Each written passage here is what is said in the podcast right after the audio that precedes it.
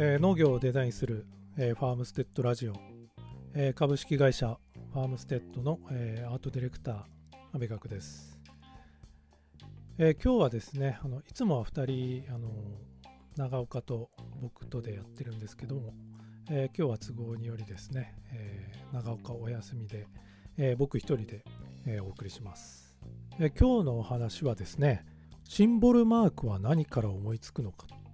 いうお話です。今までにですね、まあ、農業、まあ、他にもあの漁業とかあと地域の食品製造業であるとかあと自治体の、えー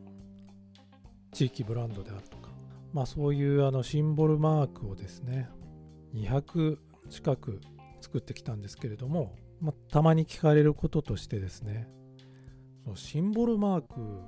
そんなにたくさん作ってますけども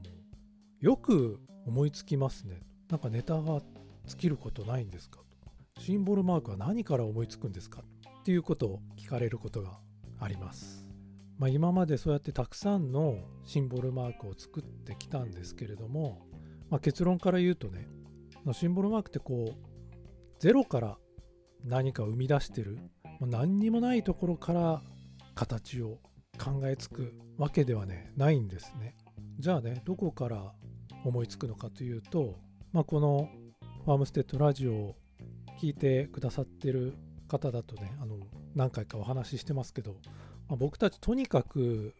現場に行っていろんな話を聞きます。その農場のことであるとか、まあ、農場を始めたきっかけであるとかどういう思いで作ってるのかとか、まあ、どんな作り方をしてるのかとかですね。あとそこの、えー農場がどんな景色なのかその周りにはどんな山があってどんな川があって、まあ、どんな風が吹いていて、まあ、そういうことをねあの体験しないと、まあ、デザインはねできないと思っているので何度も何度も通うんです。そして何回も話聞いてます、ま、そこのプロセスがねすごく大事だと思っているので。でそうやって話を聞いてる中でああここだなここがすごくポイントだなっていうところが必ずあるんですね。でもそれは、まあ、長い時間をかけて、え何度も、話を聞かないとですね、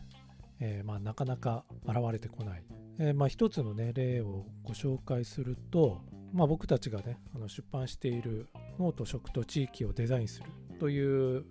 本の中にあの登場してもらったですね本山農場の本山さん、えー本山農場のシンボルマークは丸にカタカナの「も」っていう文字を、えデザイン化したマークなんですけれども、まあ、なぜこのマークになったかというと本山さんの農場を何回目かに訪ねた時本山さんが「こんなものがあるんですよね」っ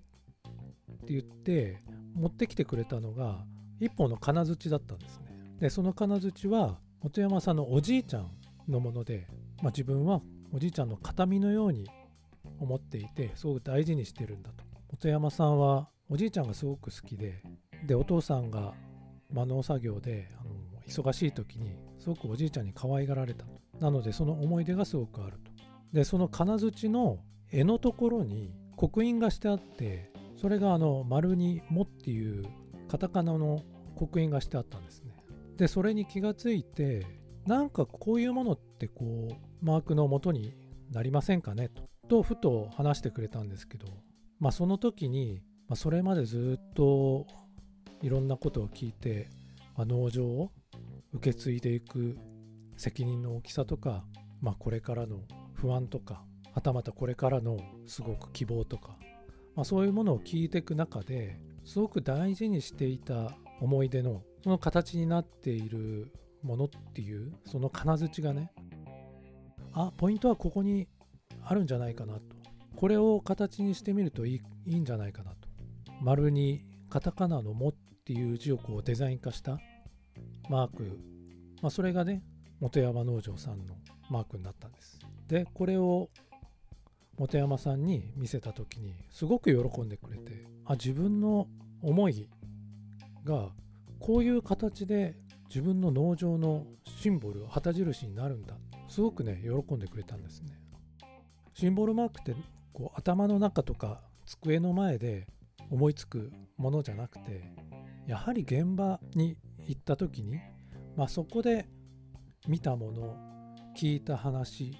から出てくるでそれがすごく大事だと思うんですよね。あのよくあの仏像を彫る人が木を掘って仏像を作るんじゃなくてその木の中から仏様を削り出してあげるって言い方をされるんですけどもなんかシンボルマーク作るっていうのもなんかそれに近いものがあってまあいろんな話や、えー、見てるものの中から